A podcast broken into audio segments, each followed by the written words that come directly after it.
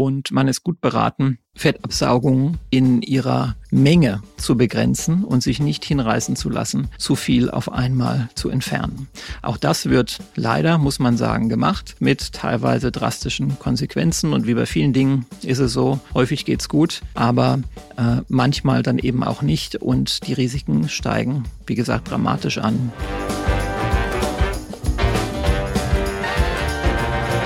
Willkommen zu meiner neuen Podcast-Folge meines Podcasts Bewusst Schön Sein, dem Podcast über Schönheitschirurgie und das Leben. Mein Name ist Dr. Niklas Noack. Heute komplettieren wir die letzte Folge, bei der es schon um die Fettabsaugung ging, um genau zu sein, um die aufregende Geschichte der Fettabsaugung. Und in dieser Folge machen wir einen Sprung aus der Geschichte von vor etwa 100 Jahren in die heutige Zeit. Und ich werde dir erzählen, was für Techniken der Fettabsaugung es gibt, mit denen man arbeitet. Und da es viele Techniken gibt, mag es sehr verwirrend sein. Und ich höre häufig von Patientinnen, dass sie überhaupt nicht mehr mitkommen, welche Art von Fettabsaugetechnik für sie denn jetzt nun die beste sein könnte weil es so viele gibt und jeder Behandler wirbt mit seiner Technik als der besten und möglicherweise einzig sinnvollen für die Operation. Und das kann dann am Ende wirklich auch sehr verwirrend sein. Was hat es damit auf sich? Auf geht's in die verwirrende Welt der Liposuktionstechniken. Warum ist die Welt der Liposuktionstechniken überhaupt so verwirrend? Das liegt daran, weil sich an dem Grundumstand einer Fettabsaugung in den letzten Jahrzehnten nichts geändert hat. Das soll heißen, man nehme eine Kanüle, das heißt eine schmale, kleine, hm, ja, bis zu 30, 40 Zentimeter lange Röhre, wo vorne kleine Löcher drin sind, schließe am Ende einen Schlauch an mit einer kleinen Pumpe, so dass ein Unterdruck entsteht und schiebt diese Kanüle unter die Haut, bewegt die Kanüle hin und her und kann so Fett entfernen. Das ist bei allen Techniken, die ich euch gleich näher erläutern werde, immer das gleiche Prinzip. Und natürlich beißt sich die Industrie daran ein bisschen die Zähne aus, weil natürlich möchte man gerne neuere, bessere, schonendere, sicherere ähm, Techniken entwickeln und die dazugehörigen Geräte, um ähm, Patienten und Behandler gleichermaßen zu überzeugen, dass die Fettabsaugung sich weiterentwickelt hat. Und das hat sie eben nur in gewisser Weise. Man muss sagen, dass bei allen Techniken, auf die ich gleich noch näher eingehen werde, es sehr darauf ankommt, wer diese Fettabsaugung macht. Das heißt, mit allen diesen Gerätschaften, mit allen diesen Techniken kann man hervorragende Ergebnisse erzielen bei einer Fettabsaugung und mit allen Geräten und Techniken kann man schlechte Ergebnisse erzielen. Das heißt, unterm Strich hängt es vom Behandler ab, von dem, der die Fettabsaugung ausführt. Und das ist tatsächlich gar nicht so leicht. Fettabsaugungen werden auch von Kollegen gerne belächelt als eine sehr banale, einfache Technik, was sie vielleicht vordergründig auch ist. Tatsächlich kann man aber gerade auch aufgrund der unterschiedlichen Spezifitäten dieser Gerätschaften ähm, mit einer Fettabsaugerkanüle auch große Schäden anrichten, wenn man nicht aufpasst und es braucht eine gewisse Konzentration bei der Fettabsaugung. Und äh, die ist tatsächlich nicht so ganz äh, so sehr auf die leichte Schulter zu nehmen, wie sie in der Öffentlichkeit und tatsächlich auch von Kollegen manchmal wahrgenommen wird. Am Boden oder als Grundtechnik aller Fettabsaugetechniken steht die sogenannte Tumeszenztechnik. Tumeszenz heißt, dass etwas fester wird ähm, und dass man sozusagen ein, ein Gewebe festigt und das tut man mit einer Lösung, die man vor der Operation ins Gewebe einspritzt. Diese Art der Technik wurde von einem kalifornischen Arzt, äh, Jeffrey Klein, in den 80er Jahren propagiert und entwickelt und Ende der 80er Jahre dann auch der wissenschaftlichen Welt vorgestellt und wird quasi seitdem dauerhaft verwendet. Man spricht von dieser Tumeszenzlösung, also von diesem äh, Gemisch, was man unter die Haut spritzt vor der Operation, deshalb auch von der kleinschen Lösung, um dem Chirurg, der das erfunden hat, beziehungsweise ein Dermatologe war es sogar, Tribut zu zollen. Was ist es? Es ist eine Mischung aus äh, häufig Lidocain, also auch aus einem Lokalanästhetikum, wie du es auch vom Zahnarzt kennst, um äh, vor einer kleinen Zahnbehandlung den Mundraum um den Zahn herum taub zu machen. Ähm, so macht man das auch bei der Fettabsaugung mit einer Lösung, in der dieses Lokalanästhetikum drin ist. Und zusätzlich ist dort Epinephrin drin oder auch Adrenalin äh, genannt. Das heißt ein Wirkstoff, der Gefäße zusammenzieht. Die Kombination dieser beiden Dinge äh, macht einmal eine Schmerzkontrolle, weil theoretisch, auch darauf gehe ich gleich ein, könnte man sämtliche Fettabsaugungen in Lokalanästhesie durchführen. Also ich habe eine Schmerzkontrolle durch das Lidocain, durchs Lokalanästhetikum plus ich lasse die Gefäße sich zusammenziehen durch das Adrenalin. Dadurch habe ich weniger Blutung, weniger Bluterguss nach der Operation, weniger Schwellung.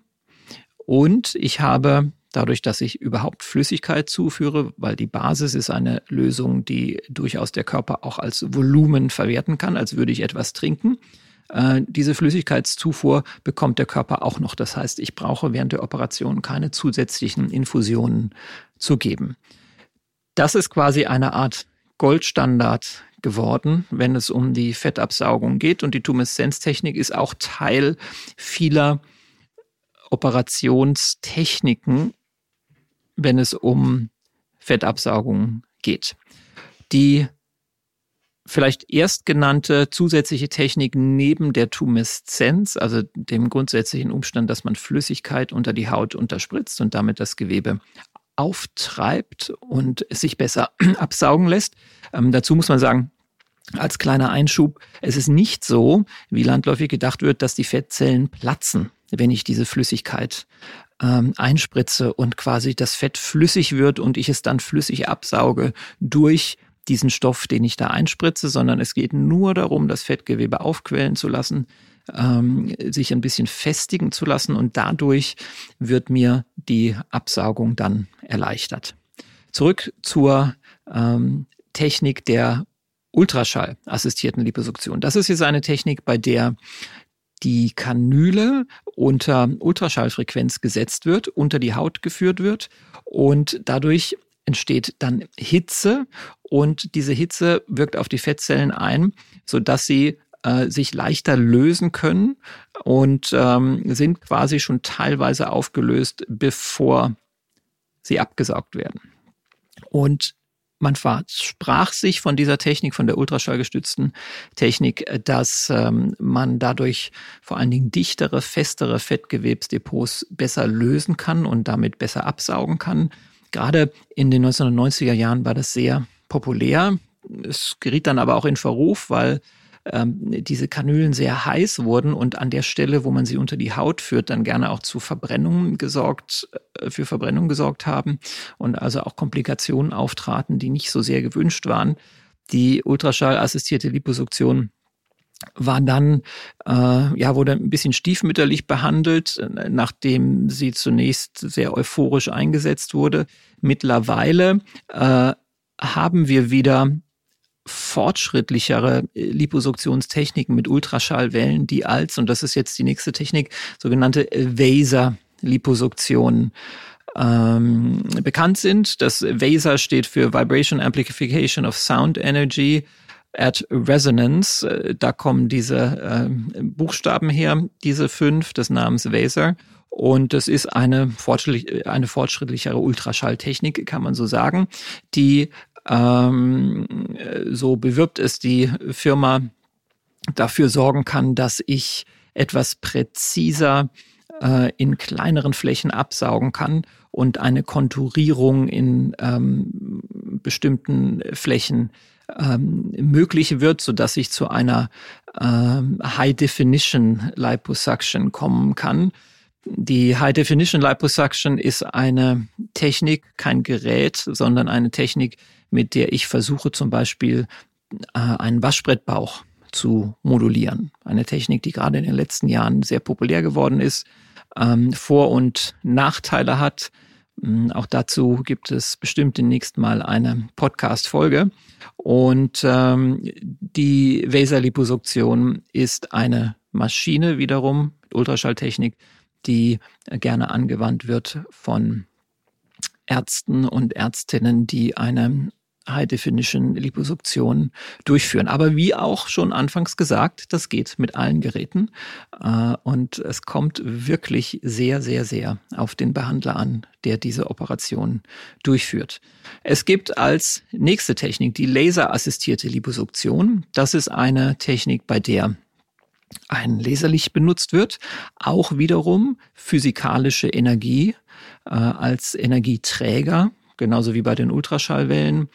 Ähm, diese Art der Liposuktion kam so in den späten 1990er Jahren auf und auch dort wird ähm, das Fettgewebe erhitzt.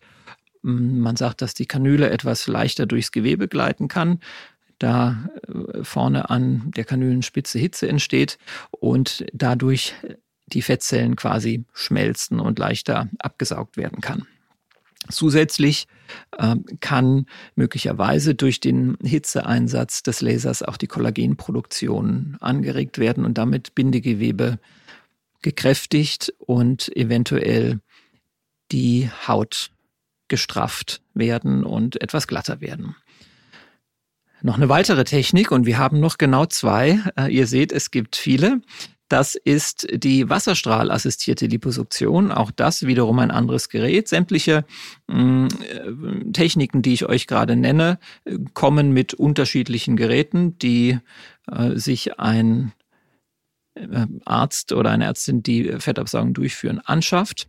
Und das ist dann auch der Grund, wie eingangs schon gesagt, dass möglicherweise eine bestimmte Technik dann bei einem bestimmten Arzt besonders propagiert wird, als besonders gut angepriesen wird, weil er oder sie muss ja dieses Gerät finanzieren, was schnell 60, 70, 80, 90.000 Euro kostet. Und ähm, natürlich geht das am besten, indem man äh, es als äh, das Beste auf dem Markt anpreist. Da ist nichts Schlimmes dabei, aber das sind einfach faktische Umstände, ähm, und ich bin ein großer Freund davon, diese Sachen einfach immer offen und frei anzusprechen. Sie sind nicht schlimm, ich präsentiere sie ganz wertfrei, aber sie helfen, äh, um bestimmte Aussagen einzuordnen, die getroffen werden, gerade in diesem äh, Beauty-Markt.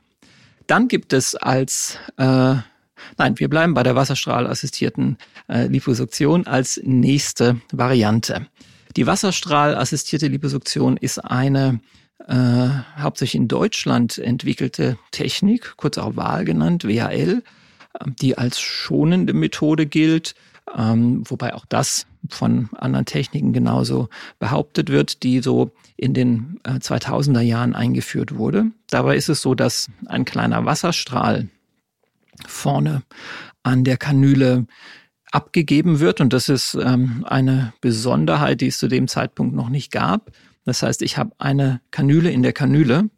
Ähm, es wird eine zusätzliche Wasserzuführung in die eigentliche Fettabsaugekanüle hineingesteckt. Das ist ein spezielles System und äh, bietet mir so die Möglichkeit, nicht zuerst die Tumeszenzlösung einspritzen zu müssen, dann abzuwarten, weil das ist etwas, was man immer machen muss, damit äh, die Wirkstoffe auch gut wirken können und das äh, Fettgewebe gut aufgetrieben ist, ähm, sondern ich kann sofort mit der Fettabsaugung anfangen, äh, weil gleichzeitig Wasser eingespritzt wird und gleichzeitig Fettgewebe abgesaugt wird.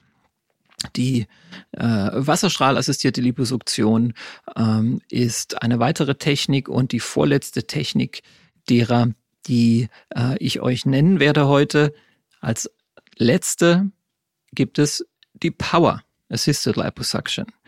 Power Assisted Liposuction ist eine Technik, bei der die Kanüle, die Fettgewebekanüle, äh, die Fettabsaugekanüle, ähm, ganz hochfrequent vibriert. Wenn man die in der Hand hält, kann man es spüren zwar, man kann es fast nicht sehen. Und dann äh, führst du diese Kanüle unter die Haut und wirst durch diese äh, minimalen Vibrationsbewegungen die Kanüle leichter unter der Haut entlang führen können, durchs Fettgewebe führen können. Und tatsächlich, wer mit der Power Assisted Liposuction oder kurz PAL abgekürzt Technik arbeitet, kann berichten, dass man wirklich weniger anstrengend äh, dabei unterwegs ist. Es ist tatsächlich so, dass Fettabsaugen anstrengend sein kann, wenn es vor allen Dingen größere Flächen sind. Und äh, die ähm, Vibrationskanüle, wie man sie auch nennt, ähm, erleichtert das führt aber gleichzeitig zu einem Problem, wenn man nicht erfahren ist mit der Vibrationskanüle, kann man sehr schnell auch Unregelmäßigkeiten saugen. Und ähm, das ist einfach dem Umstand geschuldet, weil es so leicht geht und man sehr schnell äh, auf Abwägen ähm, ist. Das heißt, in unerfahrener Hand ist die Power Assisted Liposuction nicht unbedingt äh, gut, beziehungsweise nicht für den ähm, Anfänger in der Absaugung unbedingt zu empfehlen. Ist jetzt die Fettabsaugung im Allgemeinen und Besonderen eine Wunderwaffe gegen das Fettgewebe? Ja und nein. Prinzipiell würden auch wir plastischen Chirurgen natürlich immer sagen, ist ein äh, natürlicher Abnehmvorgang, bei dem man nicht Fettzellen entfernt, sondern ähm, über die Kontrolle von Ernährung und sportlicher Aktivität und ähnliches versucht, Fettgewebe abzubauen, immer die, ähm, ja, in dem Sinne natürlichere Methode. Nichtsdestotrotz gibt es Fettdepots. Ähm, ich erwähne da immer gerne in dem Zusammenhang die Reiterhosen, die man haben kann, also seitlich an den Hüften Fettdepots, die man einfach nicht wegbekommt, egal wie starke Diäten man macht, wie viel Sport man macht. Ähm, es bleibt eine gewisse Silhouette am Körper und damit auch die Reiterhosen am Körper, die wir genetisch so mitbekommen. Und äh, das sind Fettdepots, die der Körper selbst eben bei starker Askese alimentär, also wenn ich wirklich sehr wenig esse oder mich sogar versuche herunterzuhungern, selbst dann habe ich diese speziellen Fettdepots immer noch da, weil die der Körper erst als letztes mobilisiert. Und ähm, dann greift eben die Effektivität einer Fettabsaugung, weil sich Fettgewebe, was einmal entfernt wurde, nicht wieder neu bildet oder nur in ganz, ganz geringem Maße. Es gibt Fälle, es gab mal eine Studie, sogenannte Colorado-Studie vor, vor einiger Zeit, die zusammengetragen hat, ähm, wie häufig ist es denn, wenn ich an einer Stelle Fett absauge, dass es an einer anderen Stelle wiederkommt. Ähm, das ist eine paradoxe Komplikation nach Entfernung von Fettgewebe unter der Haut, ist aber extremst selten. Ich persönlich habe das bei meinen Patienten in den letzten 20 Jahren noch nie ähm, gesehen oder feststellen können als ähm, Komplikation, aber es wird berichtet, es gibt Fallberichte darüber, ist aber extrem selten. Prinzipiell, weil sich das Fettgewebe äh, ungern teilt, also Fettgewebszellen im Körper, ähm, ist es so, dass wenn ich Fettgewebe entferne, bleibt es weg. Das heißt, wenn jemand die Reiterhosen entfernt bekommt, ist diese Kontur der Reiterhosen auch dauerhaft weg, selbst wenn die Person wieder sehr, sehr viel Gewicht zunehmen würde, 30, 40 Kilo, ähm, wird diese spezielle Form dauerhaft verbessert sein, weil ich eine Absolutzahl an Fettzellen durch die Fettabsaugung entfernt habe. Das heißt, in gewissen Situationen sinnvoll angewandte Fettabsaugung zur Entfernung von Fettpölsterchen ähm, machen die Fettabsaugung wirklich zu einer sehr, sehr guten und sicheren Methode. Deshalb ist sie auch so populär, deshalb wird sie so häufig angewendet und man bewegt sich, wenn man sich daran hält, nicht viel mehr als 10, 12 Liter auf einmal abzusaugen, auch in einem recht sicheren Bereich. Denn die Fettabsaugung kann gefährlich werden, wenn ich sogenannte Megaliposuktionen durchführe, oberhalb von 15, 16, 20, 25 Litern an Fettgewebe in einer Sitzung. Das kann extremste Probleme tatsächlich bis hin zum Tod, diese Fälle gibt es, hervorrufen. Und man ist gut beraten, Fettabsaugungen in ihrer Menge zu begrenzen und sich nicht hinreißen zu lassen, zu viel auf einmal zu entfernen. Auch das wird leider, muss man sagen, gemacht mit teilweise drastischen Konsequenzen. Und wie bei vielen Dingen ist es so, häufig geht's gut, aber äh, manchmal dann eben auch nicht und die Risiken steigen wie gesagt, dramatisch an für äh, Kreislaufstörungen, ähm, Herzrhythmusstörungen, ähm, ohne da jetzt weiter darauf einzugehen, was aber tatsächlich ein großes Gefahrenpotenzial der Liposuktion darstellt. Bleibt man unter 10 Liter, ganz, ganz grob gesagt, ähm, ist die, das Gefahrenpotenzial bei weitem nicht so hoch.